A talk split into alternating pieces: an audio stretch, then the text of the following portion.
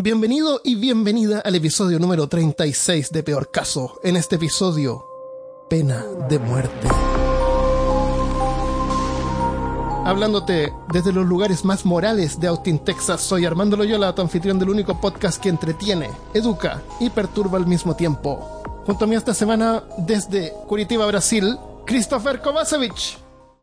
Esta semana Armando está feliz. Súper feliz. Y desde Valparaíso, en Viña del Mar, Chile, Carolina Calderón. Christopher tiene de mascota un dragón albino. no, ha, no cachó el troleo la Carolina. No. No, no se le pasó. Ya, lo mejor ahí lo va a tener que escuchar cuando escuche el podcast editado. Esta semana tenemos capítulo perturbante, ¿no? Finalmente, después de una seguidilla de capítulos no tan perturbantes. Es bien perturbante, eh, pero vamos a tratar de que también nos deje como una enseñanza.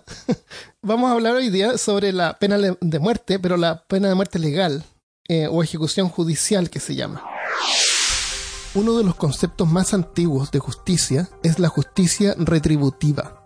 Esta teoría mantiene que la mejor respuesta a un crimen es un castigo proporcional a la ofensa.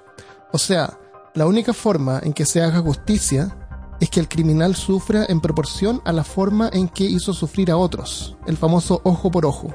Y por lo que vamos a ver en los siguientes ejemplos, parece que un poco más.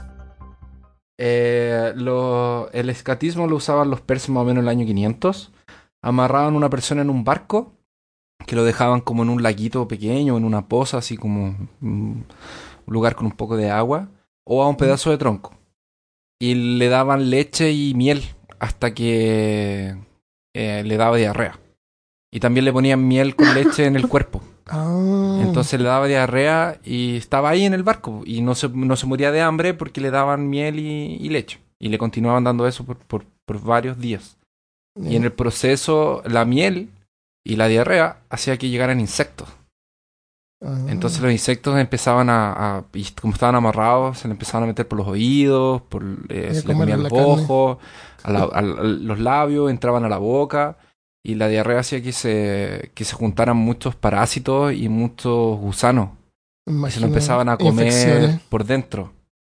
Y eh, hay un historiador eh, griego llamado Plotarco que dice que esto podía durar hasta 17 días. Oh, imagínate, de Súper, súper, súper terrible. Brutal, brutal. Eh, también está el águila de sangre, que era de los nórdicos, que amarraban a la persona a un tronco, le cortaban la espalda por, la- por el medio de la espina dorsal y le, sac- la- le daban vuelta la- eh, las costillas. Ent- o sea, no, no se las daban vuelta, las agarraban y se las tiraban para atrás. Entonces salía de la espalda y quedaban como si fueran dos alitas de. Oh, y salía volando. Sí. Espero. El que salía Volaba volando al Valhalla. se, se, se quedaba libre. qué horrible. Volaba hacia el Valhalla. Qué horrible y qué, qué ingeniosa la, la gente. Ahora, otra, otra, otra cosa que, que, que descubrí era que el empalamiento yo pensé que era rápido, pero se demoraba como Ah, ocho días en llegar a- al otro lado. Y podía salir por tu boca, por el cuello, por Ah, el, por, por sí, el sí. hombro. Sí. Imagínate ocho días colgado ahí. Horrible, horrible, horrible, horrible. Me parece Está- que mientras más antiguo, más, más terrible. O sea, yo en algún momento voy a hablar sobre la poca humanidad que tiene la inyección letal, pero, Y no se o sea, escuchando las cosas que están diciendo ustedes, No, es No, pero espera, No calma. porque a- hay Mm. uno que, que fue uno de los que más me impactó, que es aplastamiento por elefantes. Aplastamiento por elefante. Ah, Aplastamiento por elefante era practicado en el sudeste asiático por los persas. Entonces ellos te amarraban al suelo y pasaba un elefante por arriba tuyo. Oh, Entonces habían algunos elefantes que eran entrenados como para demorarse un poquito más, devolverse, darse una vuelta. Así como caminar y apretar. bailar cueca arriba. claro, Claro. Qué horrible. Está claramente el, el circo romano que tenía a la gente que era, que la mayoría eran cristianos, que los tiraban a pelear con leones, tigres, vacas, a manos, a- a- solamente con las manos. Está el desmembranamiento por caballos, que Ah, era sí. colocar a la persona eh, con sus extremidades amarradas una a cada caballo y hacer los caballos correr hasta que tus eh, hasta que te separaban. Claro. El, y un, una, un brazo o una pierna iba a quedar pegado al torso. ¿No es cierto? Sí. Ese es tu brazo o la pierna de la suerte. Ya, Ah, buena. el dominante. Claro, Está ese, el, ese era tu ah, brazo ah, nominal. Claro. Claro, Está el fuerte. apedreamiento también. Eh, y también el clásico cortarle la cabeza. Que Sí, era. esa era- era bien, bien, bien común. Sí, eh, William Wallace. ¡Freedom! y todo eso. Y, y también creo que había eh, muerte por hervidura, si te hacían hervir en, un agua caliente. Ah, sí. Ah, y, y también en el fuego. Te hacían, claro, la hoguera, que es el clásico de, la, hoguera, de sí. la casa de brujas. Y está también. eh, Nero, dicen que Nero eh, hacía que la gente, él colocaba harta gente Mm. para ser quemada viva durante sus fiestas, porque Ah, así le daba luz. Ah, Sí. Era para, para que iluminara Para que fiestas, animara. se colocaba gente, eso. con los gritos. Y tú hablaste de... eh, ¿de qué, qué dijiste tú, Armando, recién? Dije ah, la de, hoguera de- y, de- de que y lo quemaran, y ¿verdad? lo pueden quemar eh, cocinado en un... Ya, que- es que cuando los agua. quemaban vivos no solamente era agua, usaban agua, vino, usaban cera o Ah. también podían usar plomo. Entonces generalmente la persona moría al impacto por, por, por el susto, sí. Ya, sí. pero si llegaba a sobrevivir eh, sentía como su piel y se empezaba a quemar como todo por dentro, así como de a poquito, Oh. de afuera para adentro. Entonces, También como Plomo- había otro Espera, más. que todavía no termina.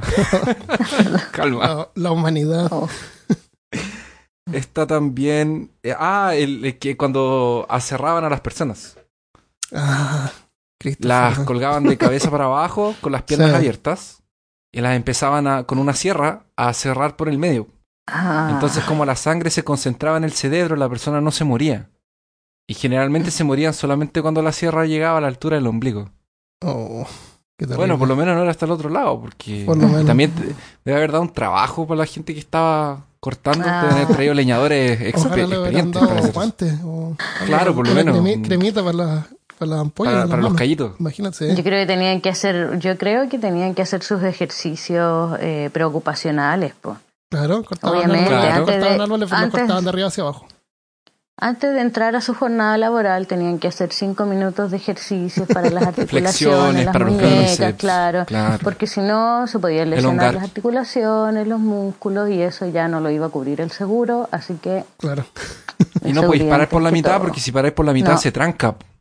Claro. Claro. Se tranca Claro. la sierra. Tiene que fluir, Tiene que ser tiene fluido. que fluir, siempre en movimiento. La sangre a lo mejor ayudaba un poquito como... No creo, porque la sangre eh, se seca muy rápido. ah, la gra- a lo mejor será alguien gordito. La grasa. Ah, ahí sí, sí. Claro. Ah, Hay una de Sí, los... porque de los- generalmente la sierra se le pasa una vela como para Claro. lubricar Claro. y la grasa, si era gordito. Eh, Mm. está uno que se llama Lynchi, que se llama, que se traduce como muerte por mil cortes o, o Ah, muerte lenta. Con cortes chiquititos, cortitos. Depende cómo... Entonces, ¿qué hacían? Eh, amarraban a la persona a un poste, obviamente. Esto siempre es inmovilizando a la persona para que no se mueva, porque si se mueve No queda se más difícil hacer los o no se vaya, porque O si no se, se va, vaya. no lo pueden matar. no, pues. Entonces empezaban a cortarlo de a poquito. Le sacaban pedacitos de a poquito. Ay, qué Obviamente. Pero antes eh, eh, eh, le secaban los ojos. Le secaban los ojos. Se los sacaban, se los Se drenaban. los Ah, se los sacaban. ¿Y por qué? No, no, se los drenaban. Le no se les- no le sacaban el ojo, Ah, se le lo drenaban. sacaban el líquido, ¿no? Ese Eso, líquido le hacían un tajo al ojo, Ajá. entonces lo drenaban. Ah, Porque, porque sí, para que no viera. Porque sí, para que no viera, claro. Claro. Qué Entonces de ahí empezaban a cortarte a poquito y hasta que te morías. Y eso podía demorar algunas horas o varios días. La muerte por cañón, Ah, que era la oye, que estábamos hablando al sí. principio. Eh, iba a decir Eh. de que si alguien está comiendo, pero ya no importa. Ya no importa. Yo creo que ya se dio Ah, cuenta que no debería seguir. Bueno, la muerte por cañón fue usada incluso aquí en Brasil, eh, en el ¿Ah, sí? siglo XVI más o menos, por el Mm. imperio mughal. Fue los que empezaron con esta práctica, fueron los innovadores.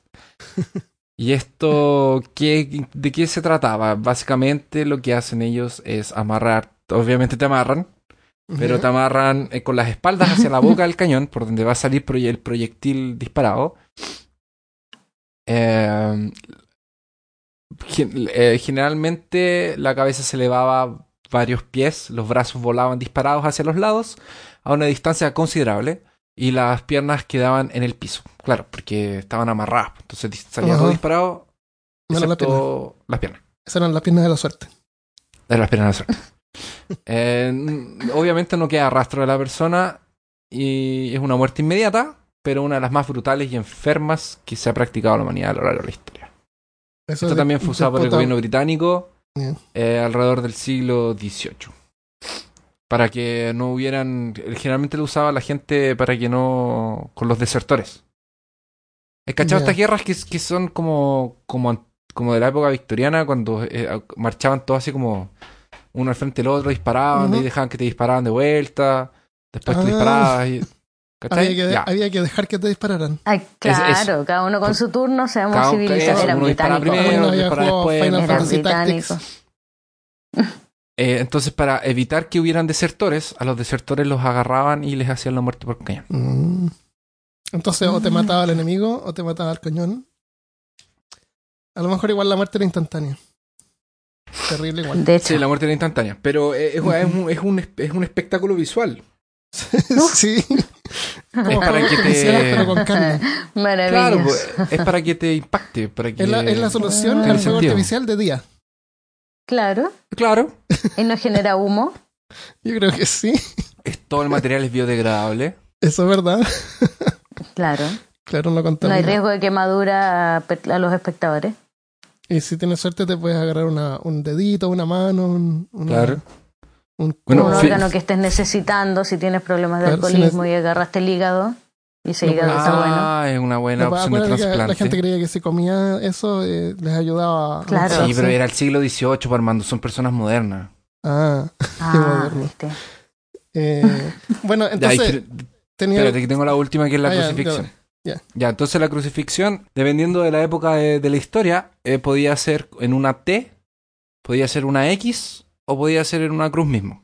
Pero eso va a depender del, momento histórico y de quién la estaba practicando. Eh, personas que fueron crucificadas, bueno, Jesús, eh, Pedro que lo crucificaron al revés porque dijo que no era digno, y Espartacus. Espartacus se supone que también lo crucificaron a él y un montón de gente más Mm, y lo colocaron en línea para que no existiera otra rebelión eh, de, de esclavos. Básicamente consistía en que primero agarraban a la persona y le pegaban con eh, masas eh, para quebrar las costillas. La idea era quebrar las costillas mismo. Eh, y le daban azotes en la espalda, que era con este... Pero no era un azote común. El azote de los romanos era con cuero, era como si fuera de varios pelitos. No era un solo látigo, era como el de gato varios. de, gato de colas o algo así. Algo el gato de cola. Y en la punta. Gato y en- de siete y- colas, algo así. Y en las puntas tenían eh, ganchos de. de metal. Metal. El- Entonces la idea era. La idea era que cuando le pegaban a la persona, eh, arrancaran eh, pedazos de carne. eh, ¿Tú te de acuerdas hecho, de la película de, de Jesús de, de este tipo? ¿Cómo se llama? De la, en la película de Del- Jesucristo, la, la ¿De pasión Mel de. Gibson? Sí, De Mel Gibson, sí. en esa aparecen eso, ese tipo de látigos. Y le pegan a Jesús. Creo que sí. Entonces en el, Y en muestran con que- detalle.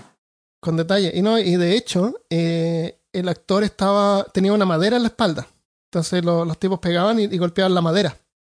Pero varias veces pasó que se les pasaba por el lado y le llegó al tipo de verdad. Oh. Le, le causó varias heridas.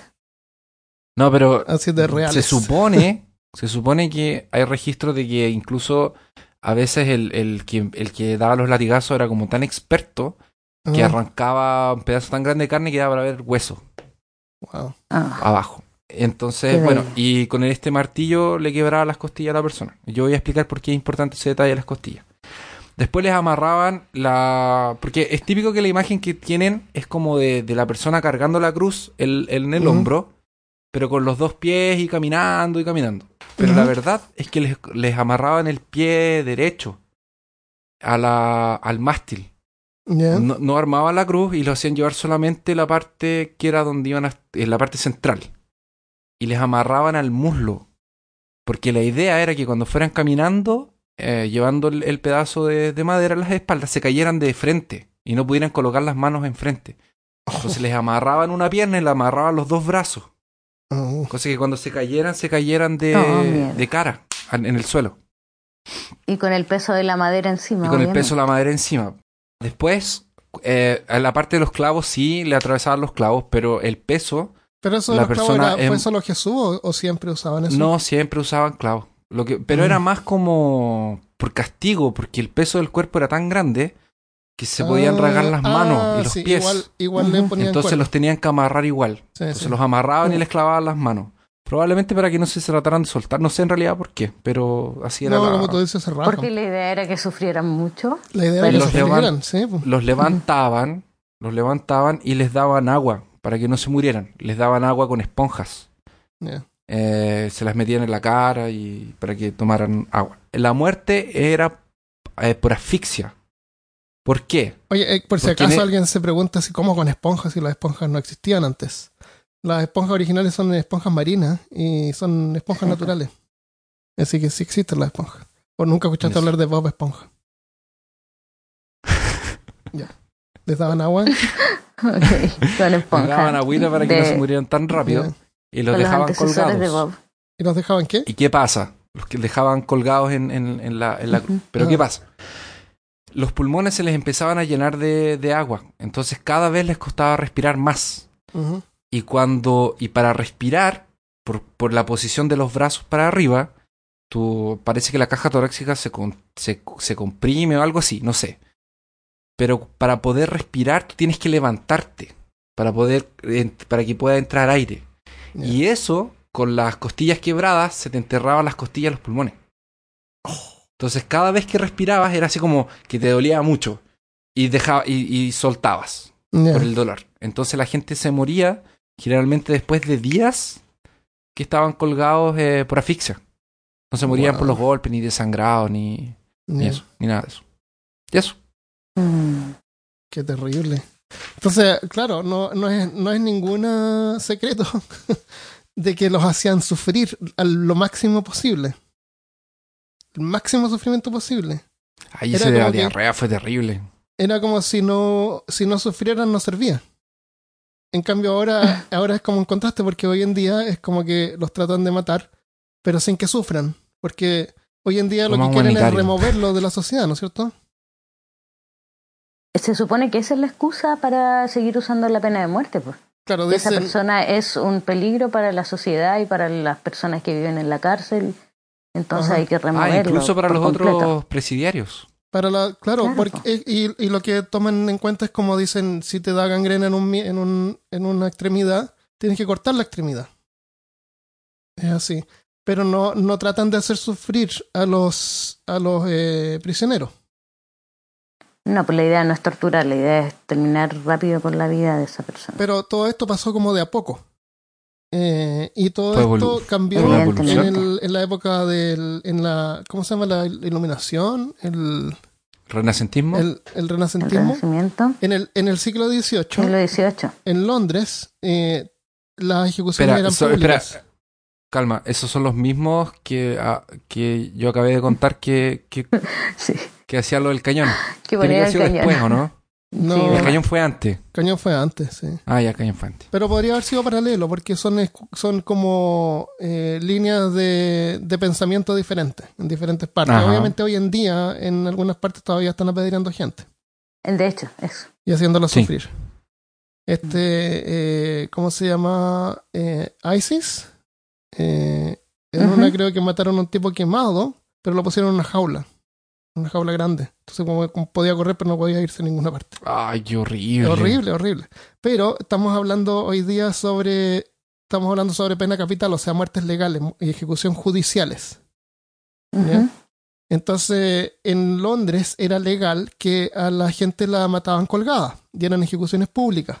Y ese día era como una fiesta, una fiesta macabra. Todos asistían, se ponían las mejores ropas, eh, arrendaban los, en las calles, arrendaban así los segundos pisos, las ventanas para poder ver mejor. Sí.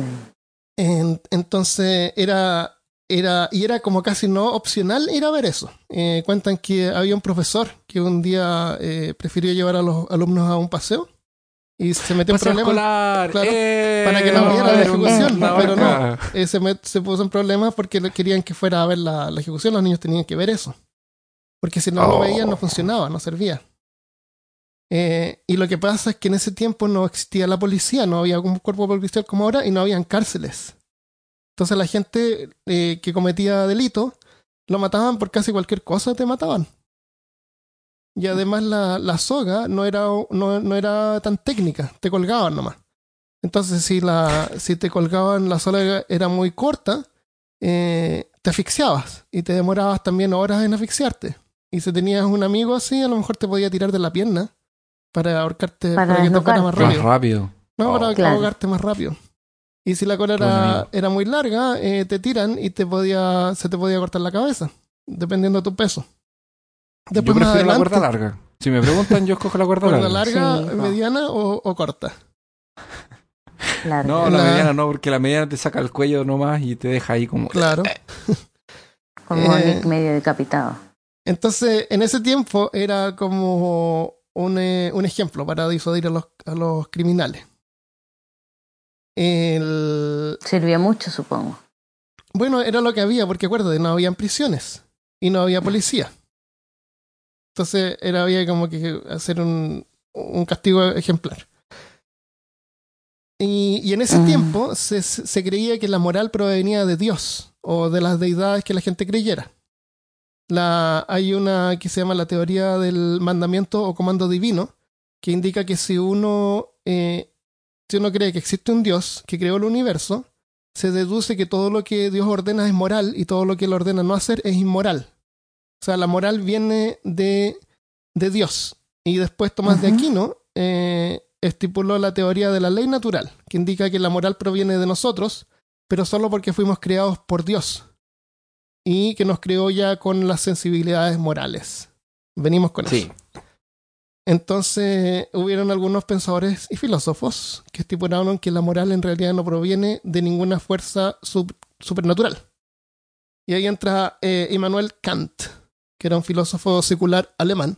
Él decía que una persona podía ser buena sin necesidad de un sistema religioso. Creía que el ser humano es propenso a corromperse y propuso reemplazar a la autoridad religiosa con una autoridad de la, de la razón, utilizando solamente la inteligencia humana porque la moral, según él, era una constante y la única forma en que todos estuvieran de acuerdo, independiente de su espiritualidad, era verla eh, en forma práctica como si fuera una fórmula matemática. Por ejemplo, 2 más 2 es 4 para cualquiera, no importa su religión, no importa nada. Como las leyes.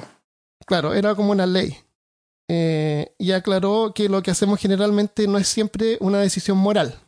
El tema del ser humano moral, que nace moral, eh, siempre fue un, un, conflicto porque sí quiero creer que con una sociedad hecha eh, de una buena forma eh, y construida adecuadamente, todas las personas van a tener un senso de moral que nos va a llevar a vivir mejor.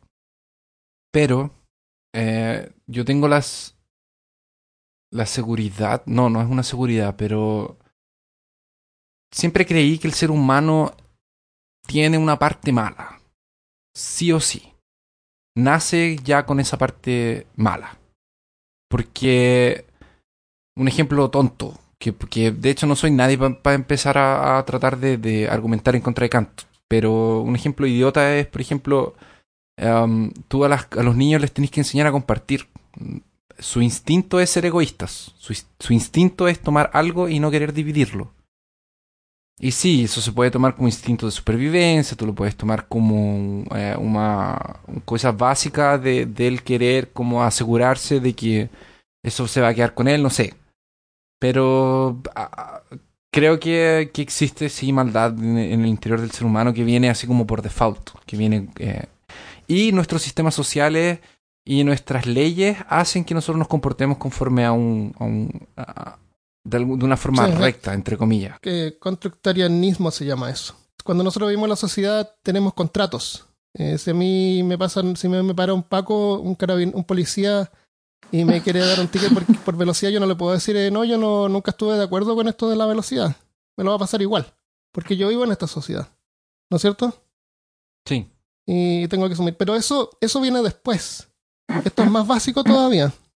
No, no, yo digo que la presencia de, del mal en, en, el ser humano como, como, como ser, ese, ese, eso, eso es algo que viene de atrás. Ahora, el contra, el- lo que dijiste tú ahora, que el contra, que no sé qué.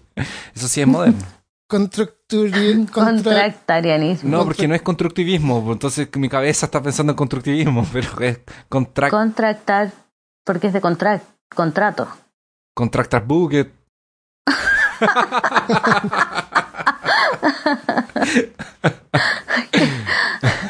Qué nerd.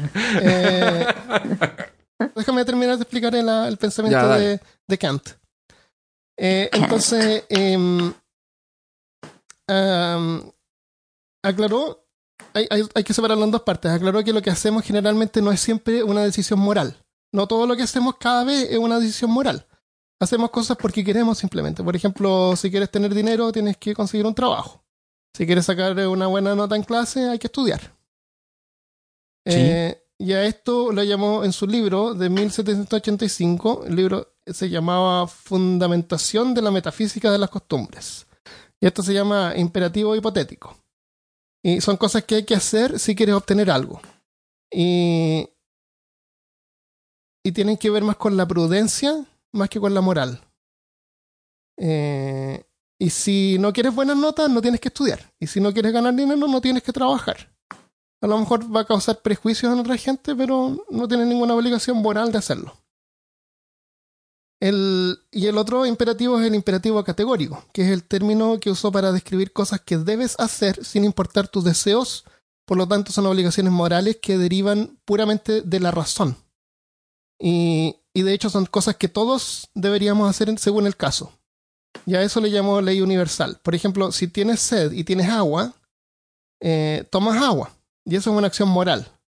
Porque cualquiera que tenga sed y tenga agua, toma agua para dejar de tener sed. Como obvio, ¿no es cierto? ¿Pero qué tiene de moral eso? Tiene no moral eh, porque es algo que todos hacemos. Que todos vamos a hacer siempre. Es como una ley universal. Eso, eso es moral. Pero yo creo, creo que tiene que ver más con la necesidad biológica de, de hidratarse. Tú, no hay ningún Y, problema en que alguien tome agua si tiene agua y deje de tener sed. Pero si tú tienes hambre, por ejemplo, y tú no tienes comida ni dinero, imagínate que estás en el mercado. ¿Sería correcto tomar algún alimento sin pagar? Pero ten en cuenta que igual, si comes dejas de tener hambre. En esta economía de libre mercado no. No estaría bien. No estaría bien. Porque esa no Hay es una una- acción. hay- ¿por qué no, porque esa no es una acción moral. Porque, Pero por ejemplo en Batman, cuando Bruce está entrenando con al- está, antes de llegar donde Ra's al Ghul, aprende a robar en, el, en, en los mercados porque pasa hambre. Entonces ahí como que su su eh, eh, su ¿Brújula moral moral? empieza a como a, es su bruja moral empieza como porque la, la escena es como súper cuática porque está como conversando con Ra's al Ghul eh, filosofando, y entonces, eh, porque estaba en una prisión. Entonces dice así como, no, que yo aprendí que en realidad la, la- robar o los ladrones o la moral depende mucho de, de, de, de qué está pasando. Entonces muestra una escena de él robando fruta para él y dividiéndola así como con un niño que tenía hambre, una cosa así. Claro. Eh, eh, pero aún así no es una ley universal, porque no todos van a robar si es que quieren algo. No funciona, no funcionaría así, porque si fuera así, eh, a ti te robarían la comida que tú robaste. Igual sigues teniendo hambre. ¿Te fijas? No funciona. Ladrón que roba ladrón tiene mil años de verdad. Eso es Dijeron verdad. por ahí. Eso es verdad. 100 nomás, 100. Bueno, roban, ¿Cien? No seas tan indulgente. Solo Ah, 100, 100. no seas tan indulgente. pero si rompe un espejo Pero- son mil. No, pero espérate. y no, si- son y si- 7. ¿Por qué son tan escandalosos, por favor? Ok, pero el gato, mil, pero el son gato no- 7. Es que aquí Todo es peor caso. Aquí esto El gato es sí. al micrófono, perdón. Mil años, ¿qué onda? No, pero. la eh, humanidad condenada con todos los... Ya, ok. Ladrón que roba 10 ladrones tiene mil años de perdón, entonces. Muy bien, ahí sí. Ah, ok. Entonces, eh, decir la Armando nos, Arma- Arma- nos reprime cuando es así como. No, estaba calculando mentalmente a ver si estaba bien. Yo Entonces, estaba pensando en algún ladrón que le haya robado a 10 ladrones. Yo creo Robin que los Hood, po. políticos, po. entonces decir, decir la verdad es una acción moral. Y, y sin importar la situación, dice Kant. Eh, un ejemplo que cuenta es sobre una mujer. Una mujer y su marido están adentro de la casa y de repente alguien toca la puerta. Y es un tipo que dice, oh, eh, vengo a matar a su marido. Está en la casa. Entonces la mujer eh, le dice que no, no está en la casa para protegerlo. Y al marido que escuchó que, que venía el tipo a matarlo, eh, se escapó por atrás de la casa. Entonces el hombre dice ya, bueno, entonces me, me- entonces me voy. y se va. Ok, vuelvo Bueno, chao. El- bueno, chao. bueno, y, el, chao. y el marido que se había escapado por atrás se encuentra con el asesino en la esquina y el asesino lo mata. Entonces, resulta que en este caso, eh, la esposa, que ahora es viuda, es responsable por la muerte porque ella cometió una acción inmoral, porque ella mintió. Si ella ¿Por hubiera dicho la verdad, el asesino habría entrado a la casa y le hubiera dado tiempo al marido para que escapara lejos. ¿Te fijas? Mm, ok. Yo creo que mm, ese fue el inicio de, de esa costumbre bien desagradable de culpar a la víctima de, del delito que ha sido víctima. O sea, no, en este caso Pero en no este caso no está, no está culpando porque a la la víctima, víctima está es el, culpando... el marido. Es. Sí, es Pero verdad. no sabemos qué es lo que hizo el marido. No, no sabemos qué, por qué No lo sabemos, es verdad. Entonces, yo creo que la acción más inmoral es el asesinato, pues no la mentira. Bueno, Ajá. si ella no hubiera, ella cometió una acción inmoral. Y si ella no hubiera cometido esa acción inmoral, el marido hubiera vivido. En ese caso en Es que particular. para, eh, para que el ejemplo sirva, Kant tiene Claro. que usar casos extremos, así es, como con claro, un muerte, ejemplo en particular. asesino. Ajá, ajá. Pero No tengo puede otro. usar un, un caso así como de, bueno, si tienes una pastilla de menta y te queda una nomás y alguien viene y te pregunta, oye, ¿tienes una pastilla de menta? Y tú le dices, Eh, no. No, tengo. Después te comes la pastilla de menta y te ahogas, Claro, y te mueres. culpa, Tu culpa. Eso, eso me porque si gustó le más. hubiera dado la pastilla a la otra persona, la otra Por persona se hubiera. La muerto. otra persona se habría muerto. Claro, Pero egoísta te moriste. eso me gustó más, el castigo a los egoístas. No, claro, la señora tenía buenas intenciones. En cambio, cuando tú El infierno está lleno de niegas la pastilla de mente, es da lo mismo. El infierno no existe. No existe. Grábate no, no la sabes eso, no sabes. Tú no sabes. No puedes decir eso. Bueno, lo voy a decir de la forma extensa pero políticamente correcta. Yo pienso que existe una muy baja probabilidad de que el infierno exista. Tú estabas Bien. hablando de otra cosa antes de ponerte a hablar del infierno. De las buenas intenciones.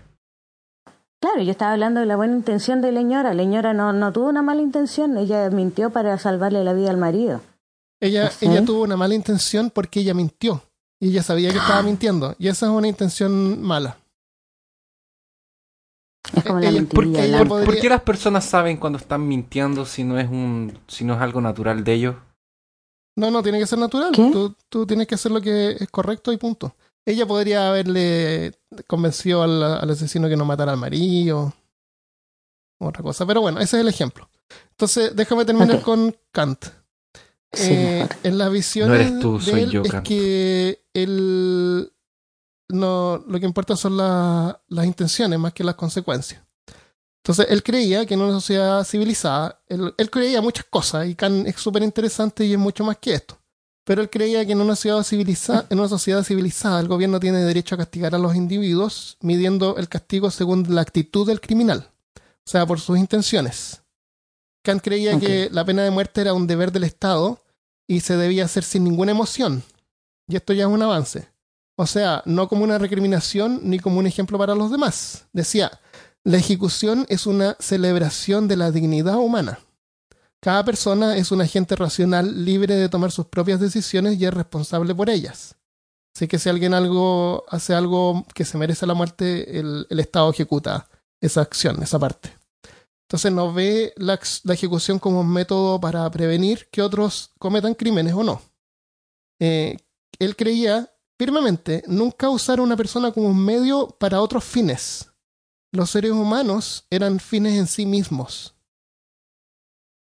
Y por eso digo que era bueno esta actitud de tomarlo así sin, sin, sin un sentimiento. Aquí ya nos separamos de esa parte que contó Christopher donde los hacían sufrir. ¿Te fijas? Eh, su influencia persistió hasta el siglo XIX, hasta la, hacia la época victoriana. Eh, Si no me equivoco, Kant, eh, Kant era alemán, no era. Kant era qué? Alemán. ¿Alemán? Sí.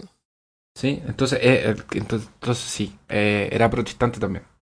Sí, sus padres Mira, eran las- mira esos protestantes. protestantes. Mira, Sí, ese sí, prote- sí. mira esos protestantes. Sus padres eran religiosos y él también eh, se crió eh, eh, en forma de religión. Y, y no, y no dejó necesariamente de ser religioso. Él lo único que pretendió es separar esto y para buscar encontrar esta fórmula como universal de que eh, todos estuvieran de acuerdo qué es lo que era moral y qué no. Sí. Eso solamente.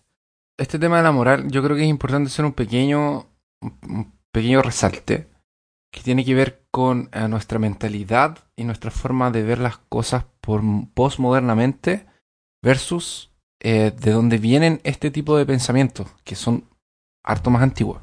Nosotros estamos impregnados y estamos eh, obligados a pensar de que todo es relativo, Sí. de que todo tiene un fondo y la moral ya no es más la moral de Kant. No, no, es, no es, no si, es. si tú construyes una moral de la forma en la que Kant la planteó, tú vas a ser un extremista, Ajá, pero probablemente te van a llevar de derecha sí. y homofóbico, eh, fascista y todas esas cosas. Eh.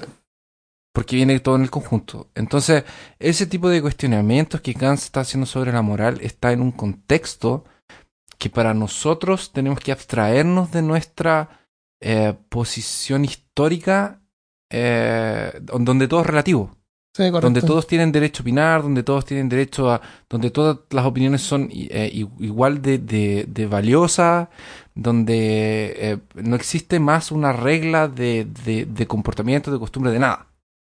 Entonces, dentro de ese contexto, tienes que entender a Kant. Tú no lo Sí. puedes entender ahora. La, la, la invención de la guillotina se le atribuye a Joseph Ignace Guillotin, que era un médico y político francés. En 1789 propuso este método como una forma menos dolorosa de ejecución. Porque en realidad, en, en realidad él no inventó el aparato y de hecho él estaba en contra de la pena de muerte. Es la única razón de que lo trató de popularizar era por, porque era un método ya, al Por menos es un método menos doloroso que la muerte. Ujú. Eh, Hasta que se le perdía el filo a la guillotina. Claro, había que afilarla. Entonces, la, la guillotina fue en realidad inventada por un médico psicólogo francés llamado Antoine Louis. Y por un tiempo se le llamó Louisiette, Louisette. Pero al final se terminó llamando guillotina por la intervención de Joseph Ignace, que trabajó con un ingeniero alemán para perfeccionar el, el prototipo y cambiar la forma de la hoja, que tenía una forma circular porque era como una especie de hacha originalmente, que estaba como Mm. Eh, eh, puesta como en, una, en un peso así de madera, un pedazo de Ajá. madera gigante. Entonces se cambió eso en una hoja que tiene un ángulo, entonces es un corte más limpio. Eh, porque él entra Mm. y...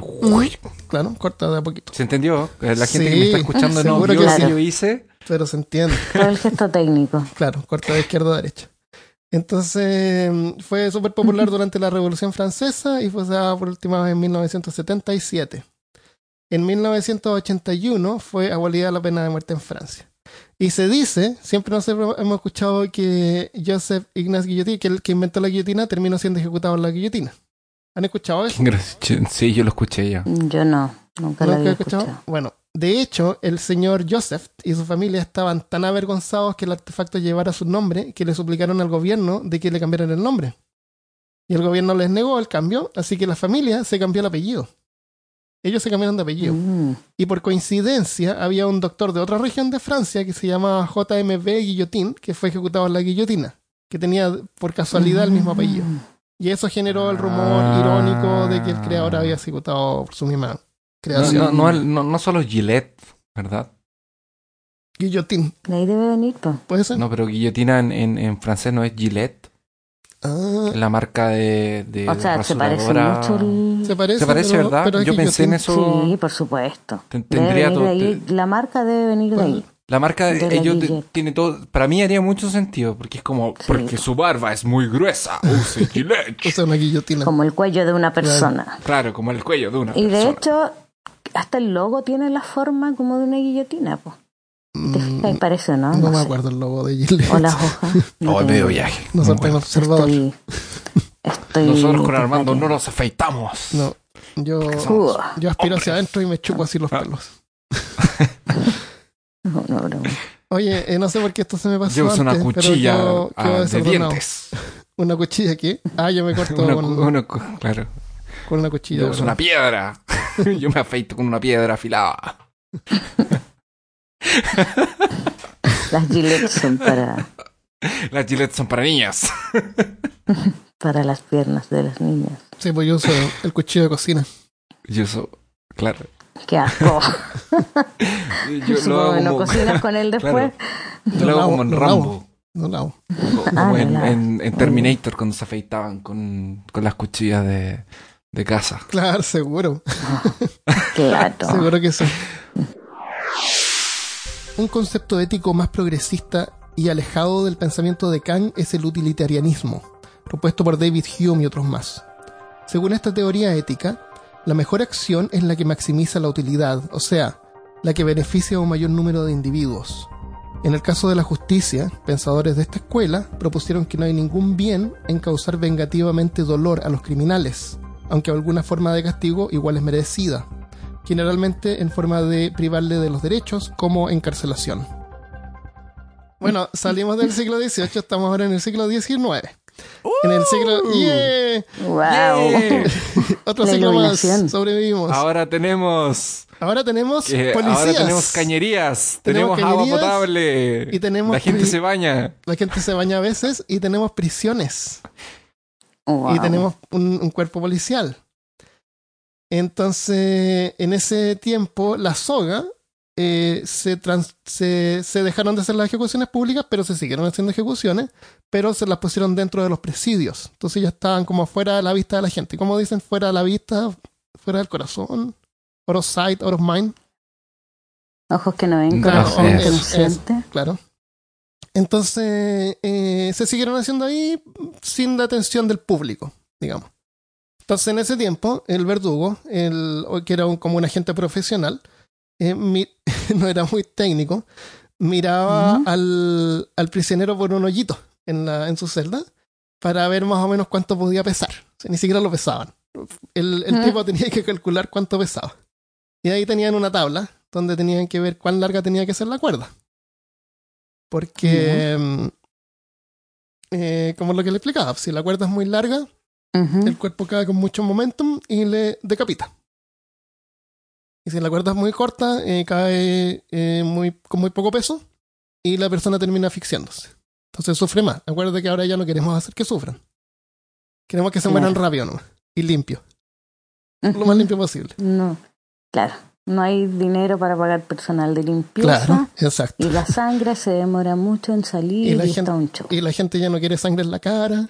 No, no, ya pasó de moda. Paso de moda eso. No es la onda. Entonces, mm, se dejaron de hacer ejecuciones por cualquier crimen y en vez lo que hacían era quitarle los derechos a las personas, o sea, dejarlas presas. Ay, Eh, hacia inicios del siglo XX, las ejecuciones se mantuvieron, se mantuvieron dentro de las prisiones, fuera de la vista de la gente y sin ninguna oposición. Eh, y nos vamos a saltar al siglo XX. Sobrevivimos otro siglo. otro... Wow. Teléfonos, teléfonos, aviones. Electricidad. Electricidad, es electricidad exactamente. El- a fines de la Segunda Guerra Mundial, en 1930, el- en Gran Bretaña ejecutaban a criminales nazis. Em, Pero ahí era con a fusilazo, ¿no? Mm, no, no, no, todavía en, el- en la cuerda. Eh, y era una, eso era una representación visual de la justicia para la gente, para la población. Y unas 200 ejecuciones fueron realizadas por un británico llamado Albert eh, Pierre Point. Einstein. Ah, Pierpoint. Hasta entonces, eh, quien- el que hacía la ejecución, o el verdugo como le llamamos, era un agente del Estado, pero la prensa descubrió la identidad de Albert Pierpoint y lo convirtieron en una celebridad. Y Uh. para algunos era un patriota y para otros era un asesino. Y eh, televisión. Eh, hay, hay entrevistas de él en la televisión donde explica el proceso técnico, explica esto del largo de la cuerda, Oye, qué, qué raro porque es como es como que realmente él tenía licencia para matar. Él tenía licencia para matar nazis. Sí. Y, Ah, qué cuático que tu trabajo sea matar gente, loco. Es es como, ¿Será que le pagaban por comisión, Eh, yo creo que tenía un sueldo mensual, no sé. fijo? La, la Entonces cuestión es como, que no, pucha, este mes tuve que matar cuatro. no me alcanza, no me alcanza para comprarme el Nintendo Switch. Hay que guardarlo, dejarlo para, otra semana, para otro mes. Y hay una película del que se llama Pierpoint, eh, The Last Hangman. Qué brígido. Sí. Entonces aquí viene el, el caso de Derek Bentley. La historia cuenta que eh, Bentley, junto a su cómplice, Christopher Craig, estaban robando una bodega Hola. cuando lo descubrió la policía. Craig se escapó, pero Bentley fue arrestado. Craig apareció por el techo de la bodega y dicen que Craig le gritó, dásela. Justo antes que Craig le disparara y le diera muerte al policía Sidney Miles. Craig tenía 16 años, el que disparó. Así que Bentley, iba a ser colgado por el asesinato. Él iba a ser el responsable porque él era mayor de edad. Entonces se alegó que Bentley tenía una edad. Bueno, dijeron que Bentley tenía una edad mental de 11 años y que no era el líder del robo, que no se conocía muy bien. Eh, se dividió, ahí como que causó como estupor a la gente, eh, los despertó. Dijeron que dásela significaba que le disparara al policía. Sí, dásela. Como que lo tenía entrenado, una cosa así. le- inglés, lo inglés a- le dijo, let him have it. Let him have it. Así como, mátalo. o a lo mejor, Claro. let him have your gun. Déjalo, dale tu arma. Claro, Entonces, claro, y otros dicen que en realidad nunca dijo nada. Pero la cuestión es que esto eh, a la gente le recordó de que, oye, existe esto de la pena de muerte, estás matando gente. Entonces, hasta entonces el asesinato demandaba la ejecución sin ninguna alternativa. La cuestión es que con el caso de Bentley se cuestionó también la pena de muerte. Y gracias a eso, en parte, fue que en varios países ya la pena de muerte eh, se dejó de hacer, mientras que en otros países todavía modernos, como en varios estados de Estados Unidos, incluyendo Texas, la pena de muerte todavía es una, un recurso legal. Y obviamente se deja para los crímenes eh, peores. Y eso ya es un No. tema de, de debate también, de que si alguien en realidad merece la muerte o no por lo que haga. Em, la cuestión es que en esa época eh, se empezó a usar la silla eléctrica. Ah, espérate, ¿Cachai, tengo... cachai que la pena de muerte nunca fue como... Porque al principio, o sea, no al principio, pero la pena de muerte era una cosa que ellos usaban para exponer a la persona y decir como, si tú haces esto, eh, las consecuencias van a ser estas de aquí. Entonces tú eras testigo ocular de la muerte de la persona porque tú sabías que si tú hacías algo así te iba a tocar la pena de muerte de esa forma. Correcto. Pero aún así, no fue. No es efectivo. ¿La pena de muerte? Esa es la pregunta que hice antes. Como que no, cuando estábamos hablando del siglo XVIII, y dije, pero ¿sirvió de algo? No sirvió de nada. Se siguen cometiendo los mismos crímenes que causan. Pero, y al, pero sea, al mismo se supone- tiempo. Pero al mismo tiempo tenías esta cuestión de que ya, ok.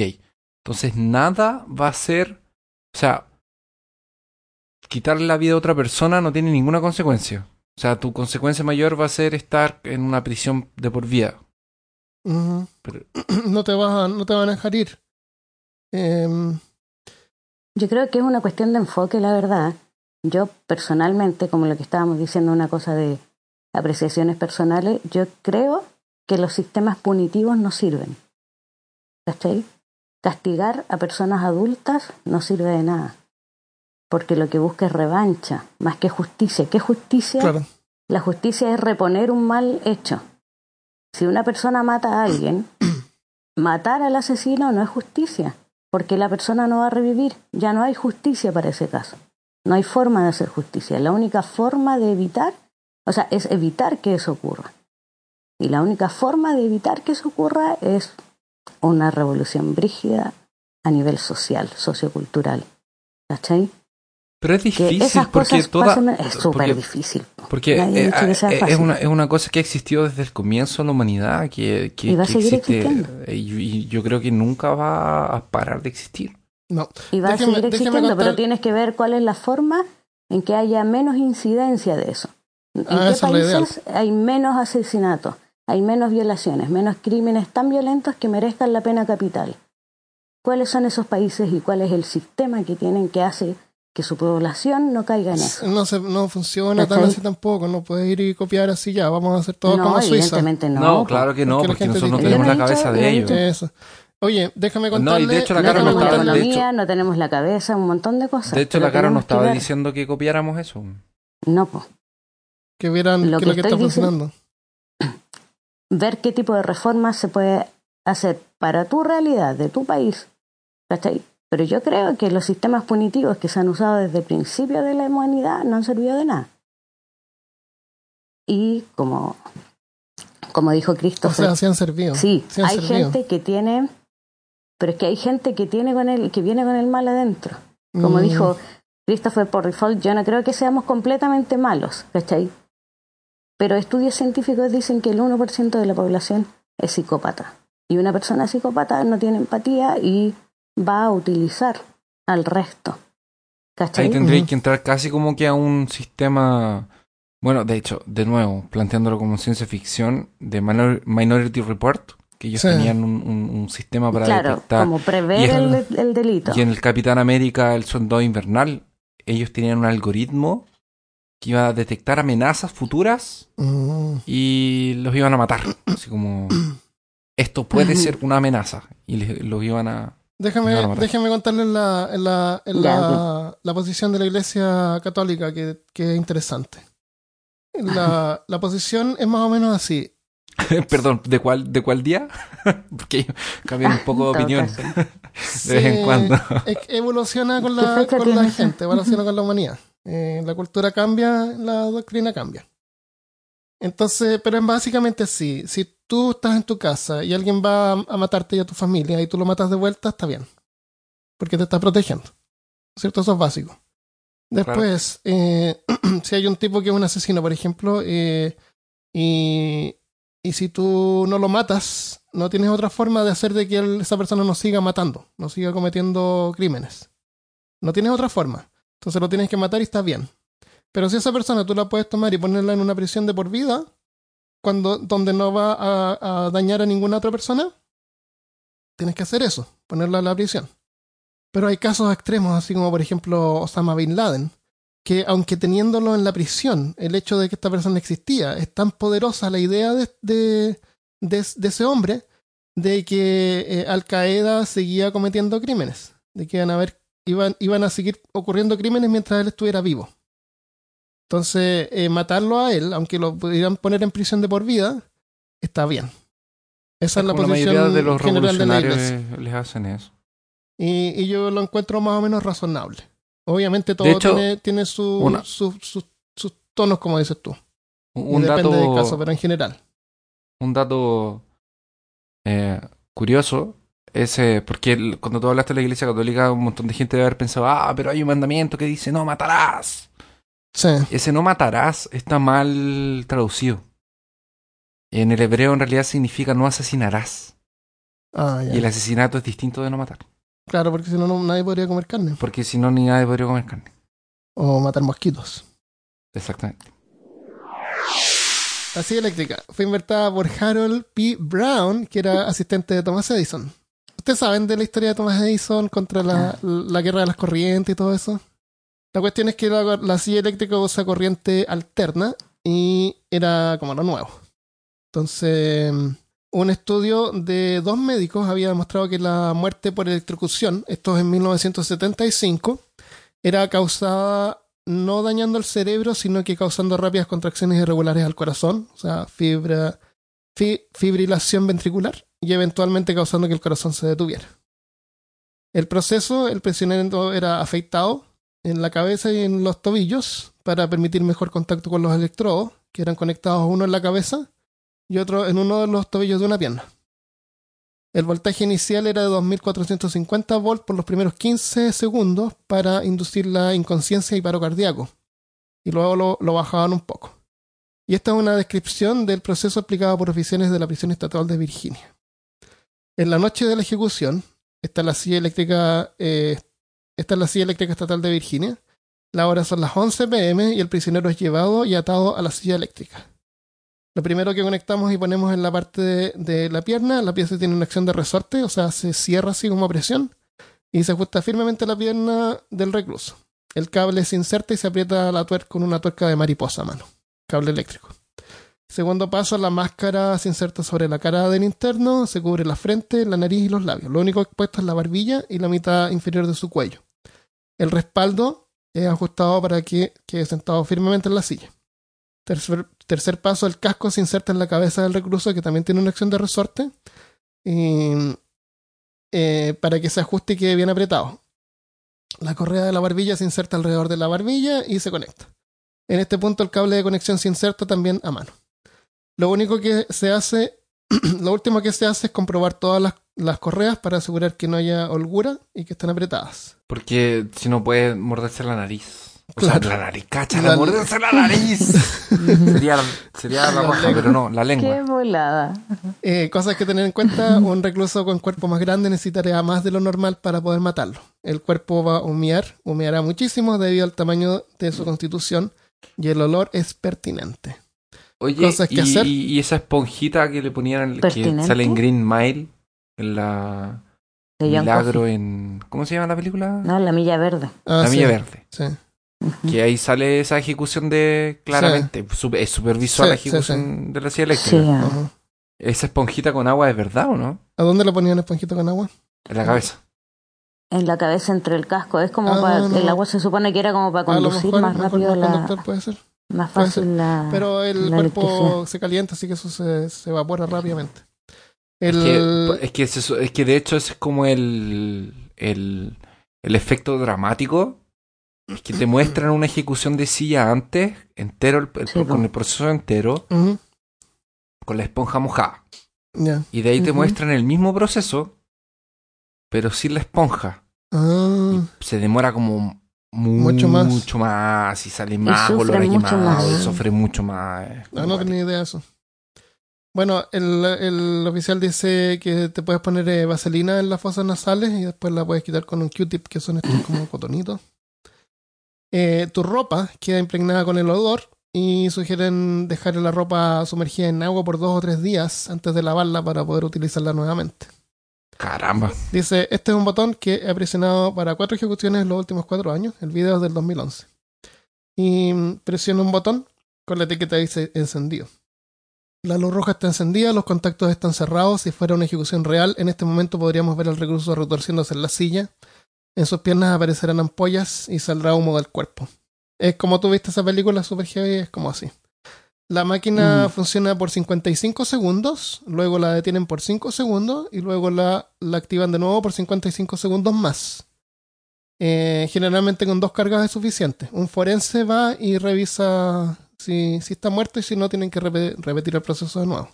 Hasta que muera. Imagínate aguantar un- unos 55 segundos, loco.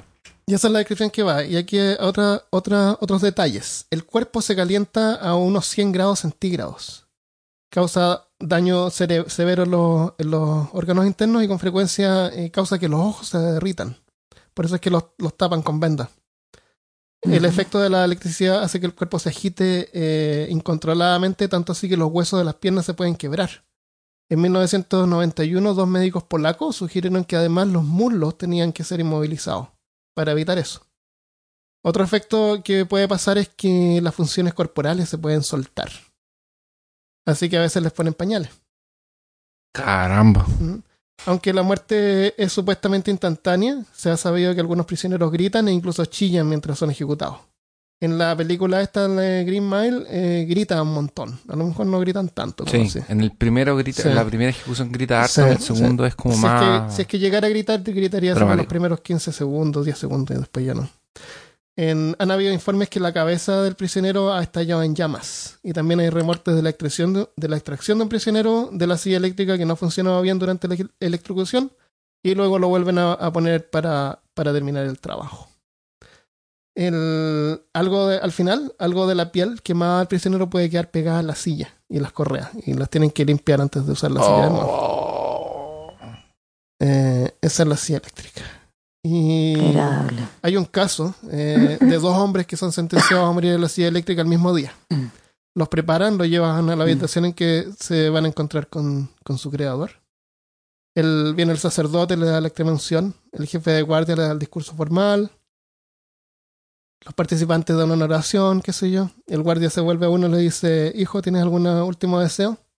Y el hombre responde, sí, me encanta la música para bailar. ¿Podría, ¿Podría poner reggaetón por última vez, por favor? Por supuesto, le responde el guardia. Se vuelve al otro prisionero y le pregunta, bueno, ¿y tú qué quieres? Por favor, dice el condenado, máteme a mí primero.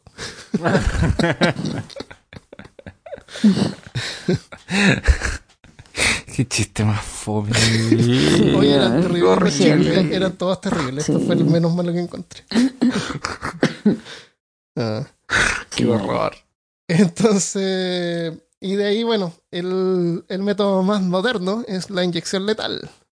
Bienvenido al siglo XXI, Al siglo de la piedad. al siglo de la piedad. Oye, yo voy a hablar sobre la inyección letal. ¿Quieren saber algo sobre la inyección letal? ¿Es letal? La gente se muere. Y es una ¿Es, inyección. es una inyección? Puede ¿Es una sola inyección? No. Como la O sea, inyección del reanimador. ¿En cuánto rato me, me muero? Reanimator. Porque ¿Del qué qué? Tenemos que decir, así que, ¿qué forma gustaría? Mira, que no- en si es que teoría nos van a esta es la condenar. forma más... Si es que nos van a condenar así de ahora, ¿qué, qué preferirían? Antes que Christopher se quede dormido. De todos los métodos que hemos hablado. de yo la del cañón. ¿El cañón? Todo el rato, o sea, no me voy a dar ni cuenta, no me voy a dar cuenta y voy a estar destruida, así. No, pero es que el problema del cañón. de El sufrir. problema del cañón es que la luz, o sea, la luz, el sonido es más rápido que, que la bola. Entonces vaya a escuchar. Sí, Vaya a y tu, escuchar y tu cañonazo cabeza, y queda- antes de- tu cabeza va a quedar inconsciente girando así como si fuera un- una cámara que tiene Claro, el aire, Claro. mirando así todo 3.5 girando. ¿Tú crees que yo voy a escuchar el... Mira, La una guillotina yo creo que explosión está... cercana? Bueno, si si, la toca guillotina está quinto- bien afilada, bien. Pero, sí, claro, si está bien afilada, si bien. está como, Pero- oye, ya, yo, yo ya, ya, ya, ya, ya vi casos, Ya. o sea, yo no vi, pero ya leí casos de gente así como que, que, por ejemplo, era el quinto en que le cortaran la cabeza con el hacha y el Ah, hacha ya no estaba cortando más. no está afilada. tenía que darle como tres golpes para que se le cortara la Oh, cabeza. Y se demora en subir. Sí, pues. Y tú estás diciendo. Oye, hay, otro, hay otra forma más que no hablamos del fusilamiento, donde eh, hay cuatro, cuatro tipos con, con, una, con una escopeta. Y son cuatro, son cinco, y uno tiene una bala de salva. Entonces cuando disparan, eh, todos apuntan al corazón, el condenado se muere, pero ellos siempre pueden pensar de que tal vez eh, yo disparé la salva y no maté a nadie. No, es al revés, es Eh, solo una bala yo, de, yo de sabía verdad. eso, ¿no es cierto? Que era al revés, pero por lo que leí es al contrario. ¿Ah, Tiene sí? sentido, Solo porque una- si, si, la- si uno solo está apuntando al corazón y falla, y todos disparan, Ah, pero tal vez, no sé, po, tres, tres de dos tienen salva. A lo mejor ninguno tiene salva y les dicen eso. Tal vez. De es más, que yo de ya más que no, me había- ninguno tiene salva. un amigo mío que es historiador ya me había dicho que en, en la hora del fútbol, porque estábamos hablando de guerra, y hablamos de la primera y la segunda guerra, y él me estaba contando que la gente no eh, no apuntaba para, para matar, sino que apuntaban como al suelo o al Ah, aire. claro. Como que la gente no O se sea quiere matar. No, pues si nadie, si o sea, cosas en ese tiempo, ahora están entrenados todos. No, igual, igual eh, hay gente que trabajaba en esto y se terminan matando también. Es traumante matar gente. ¿Cachai? Entonces, lo que hice, Sí, el- po. y, y él me decía que en los fusilamientos es como uno que le dispara al, al- a Eso, la eso persona, yo siempre había sabido, pero leí ahora investigando y era al revés. Y ahora que lo pienso, tal vez ninguno tenía salvo. a lo mejor a veces les decían, no, si uno solamente tenía la bala de verdad y, y los demás Hay no. uno Pero que es todos, solo contar el- los hoyitos de la persona. Claro, eran balitas chicas. claro, cuestión de contar los hoyitos.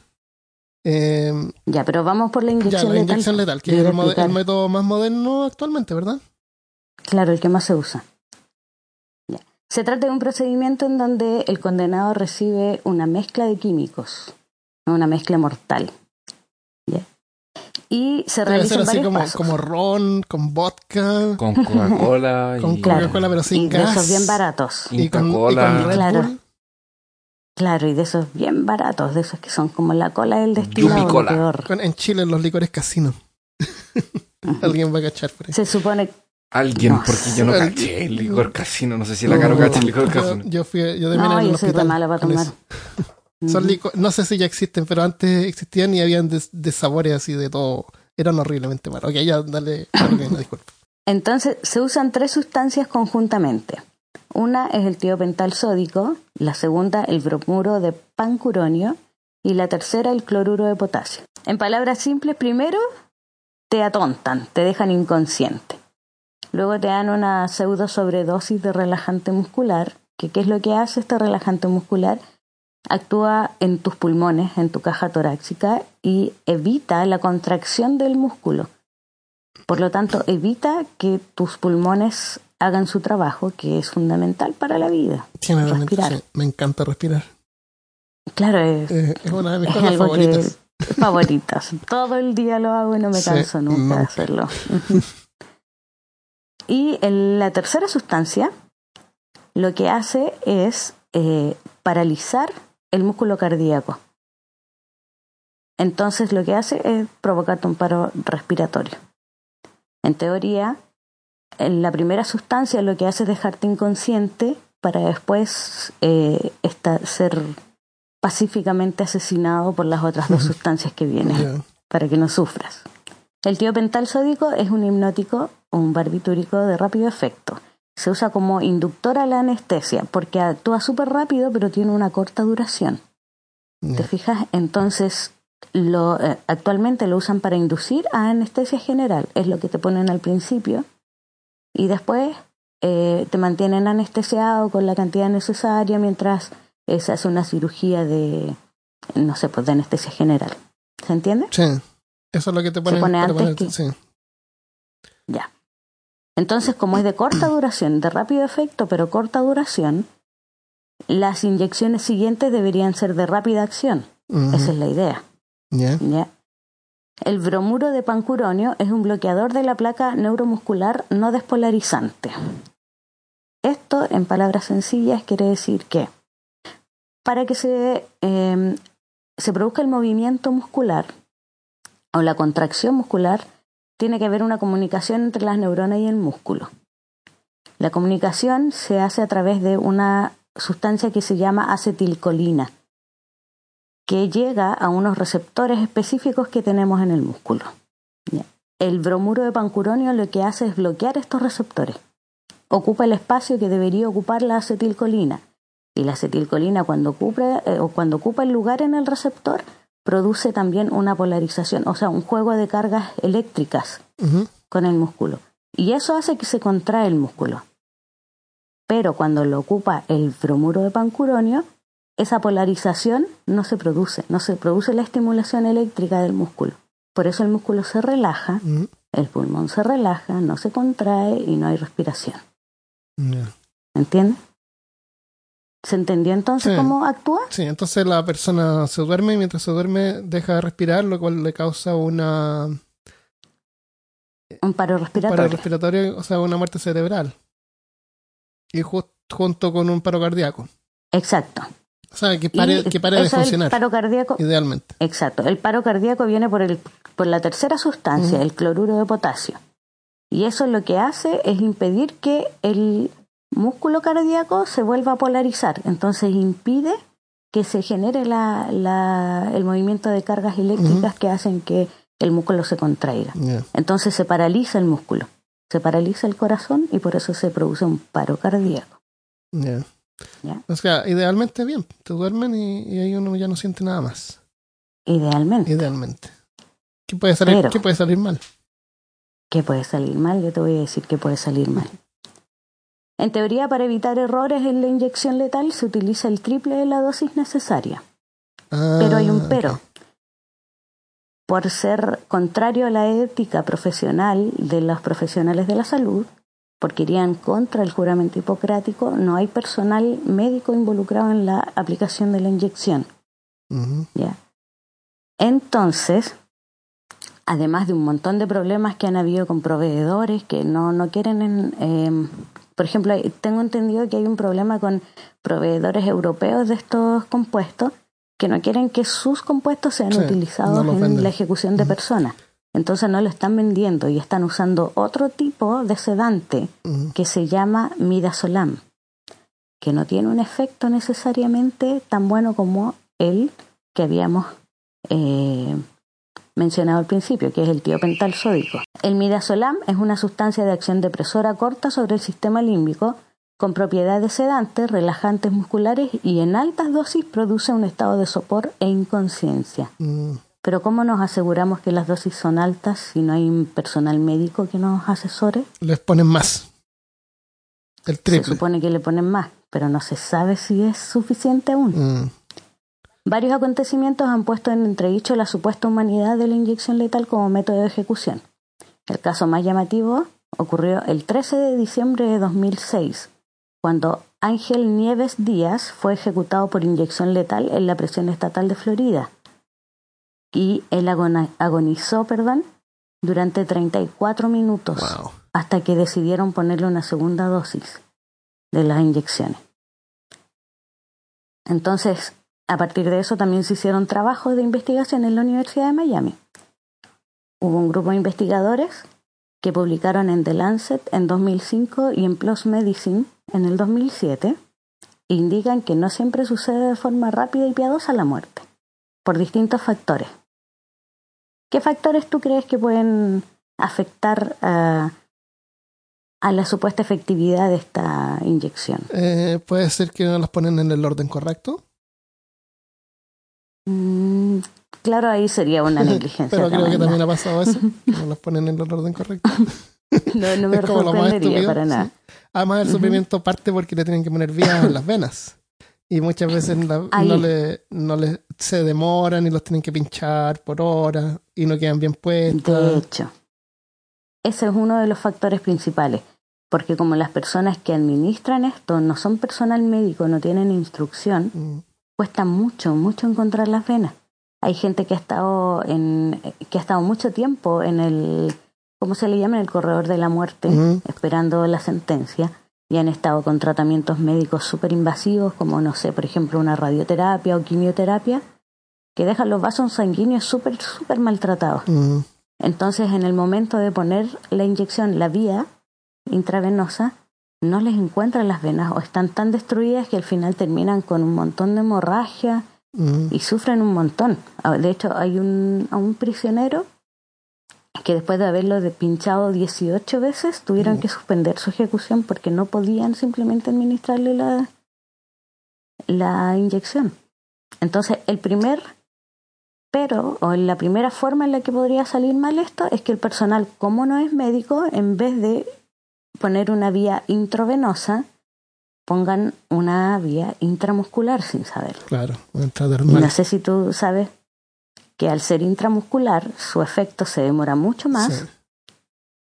es menos rápido, menos potente y se dilata el tiempo de acción. Entonces, ¿qué pasa si el sedante te lo ponen de manera intramuscular y se supone que a los dos minutos tú ya deberías estar completamente inconsciente y no estás completamente inconsciente cuando te ponen la segunda, que es la que te produce el paro respiratorio? Yo creo que te, ¿Tú te da, tampoco? te da susto. Un poquito, Un poquito de un poquito. Un poquito te empezás a sentir un, poquito, de desesperado. ansiedad. Claro. Puede ser. Otro punto importante que encontraron en, en el estudio es que las dosis de los medicamentos son estándar, medicamentos entre comillas, porque sí, la mayoría son ocupados como medicamentos, pero en este caso se usan para el mal. Eh, la dosis de estos medicamentos son estándar no se ajustan ni al tamaño, ni a la edad, ni al Ah, estilo de vida, ni si el paciente o el reo tenía daño hepático, que eso sí tiene que ver con la capacidad de absorción del medicamento. Entonces, si el reo era Charles Manson o John Coffey, le iban a dar la misma cantidad y no a los dos le iba a dar lo mismo. Bueno, mezclé un personaje de ficción con uno real, pero se debe entender la diferencia entre las dos personas, Sí. ¿o no? Sí. Charlie era más chiquitito. Charlie era chiquitito, Y- sí. Muy en el episodio de Charlie Manson. Ujú. Y bueno, eh, Francisco López Muñoz, un especialista en farmacología que colaboró con este estudio, comentó que se hicieron autopsias y análisis post-mortem de los ejecutados por inyección letal y el 88% de los reclusos tenía concentraciones plasmáticas inferiores a las empleadas en anestesia quirúrgica. Mm. De el primer compuesto que dijimos, que era, ¿cuál era? El tiopental sódico, Sí. Que es el sedante, el que se supone que te dejaba inconsciente. Pero si con una, un examen post-mortem te das cuenta que la cantidad que tienes en tu organismo no es lo suficiente, ni siquiera para una anestesia quirúrgica, o sea, tú estabas sintiendo todo, Todo. todo lo que pasaba. ¿Cachai? Qué horrible. Súper fuerte. Además, el análisis mostró que el cloruro de potasio que inyectan no siempre provoca una parada cardíaca fulminante, como debería, por lo cual sería el bromuro de pancuronio el agente letal, y el bromuro de pancuronio era el que impide que tú sigas respirando. Hace que la gente se sofoca. Exacto. Entonces el resultado es que el recluso experimenta una agónica sensación de asfixia y de quemazón, dolor interno y masivos espasmos musculares antes de morir por un paro cardíaco o en el peor de los casos por asfixia. Y muchas veces está consciente y solo paralizado. Qué horrible. Horrible, o sea, de humano no tiene nada. No. Eh, es como en, teo- en teoría, es como la teoría es buena, claro, pero en la práctica no. pero como y como no hay pel- personal médico involucrado, Claro. Entonces es difícil medir la cantidad de medicamentos y como está este problema como político, sí. moral. En, en, Mm. en una parte, en un estado, creo que tenían este medicamento, uno de ellos estaban por vencer y no podían usar uno que estuviera vencido. Y no podían comprar más. Así que no me acuerdo qué estado era, pero eh, compraron así como en Europa con un nombre falso así de una empresa de química. y después los Mm. fabricantes descubrieron eso y hubo un montón de drama también. Pero, pero estamos de acuerdo de que si los médicos apoyaran la pena de muerte, podrían desarrollar un sistema menos, menos más piadoso. Yo creo, Claro.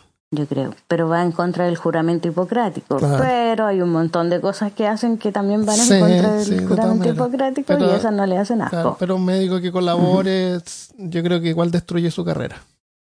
Tendría que como que asegurar También. una carrera con el gobierno. con- Pero también la, Como- la política cambia médicos, y, y tú no sabes si mañana va a ser ilegal la pena de muerte en algún estado. Pero en el ejército podría ser, pues hay un montón Claro. de médicos que trabajaron en la guerra, en la Primera y. Segunda Guerra Mundial, en cosas así. pues. Entonces, nosotros, Pero no le demos ideas, por favor, a la, gente no- que quiere hacer el mal. nosotros no estamos de acuerdo con la pena de muerte, pero si es que hay que hacerlo, eh, lo ideal es buscar una forma ¿A que quién te refieres con nosotros? tú y yo. Y Christopher. Christopher, ¿no es cierto, Christopher?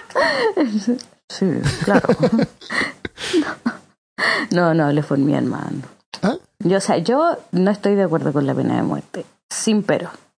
Sin pero. Ahora, dije. el pero es para ti. No, el pero es que si van a matar a alguien, que hay que buscar una forma de hacerlo sin dolor. De forma, la forma más Claro. piadosa posible. Y, y en eso ha avanzado por lo menos un poco. Mm, Claro, la en teoría. O sea, ha tenido la intención, por lo menos. Exactamente, eso me refiero. Eso digo pero. O sea, no quiero que alguien lo maten Claro. con un cañón o- que lo, lo piedren. Pero es que, ¿sabéis que Yo siento, sinceramente, quizás estoy muy fuera de la realidad. Pero una persona puesta al frente, así, pero pegada al cañón, Ah, que se ni revienta. siquiera tenéis el tiempo, no tenéis tiempo ni siquiera de escuchar el boom. Ya, pero es que Cuando, Sí, pero es que no eres tú nomás, pues Carolina, está tu familia también. Imagínate está tu hijo, así, tu- tus padres. y va a recoger tus pedazos, pedazos por todos lados. Qué egoísta, horrible. ¿no? Que, no, prefiero pasar 34 minutos de tortura Claro, inimaginable para que mis hijos... No, no, estás loco.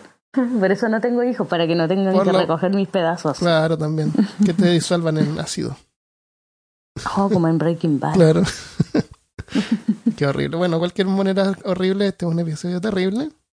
Pero por lo menos eh, podemos entender un poco mejor el proceso y la tecnología como ha avanzado en este sentido. Lo ideal es que no necesitáramos matar a nadie. Lo ideal es que nadie hiciera nada malo.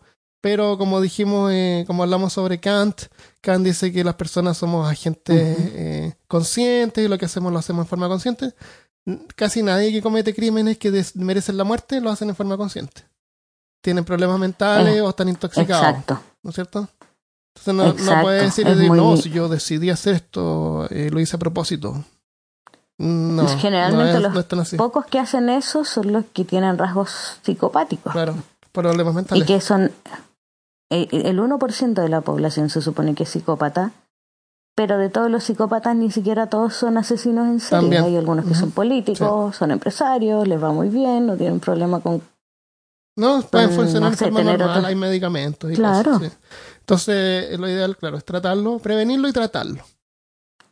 Claro. Eso es lo ideal. Porque eh, también tener una persona en prisión por, por vida eh, causa un gasto social. No se puede pensar de que es un gasto innecesario. Eh, es parte de la sociedad y esa persona, que sea lo que haya cometido, es parte de la sociedad, lo queramos o no. Y tenemos en este momento esta cosa que son las prisiones y, y es un gasto que hay que asumir. Es como el gasto de mantención de la sociedad. Claro, va, va, va todo dentro de la misma bolsa. Obviamente da, da para, para, para hablar y, y no todos van a estar Un de acuerdo montón. con eso y, y depende de cosas.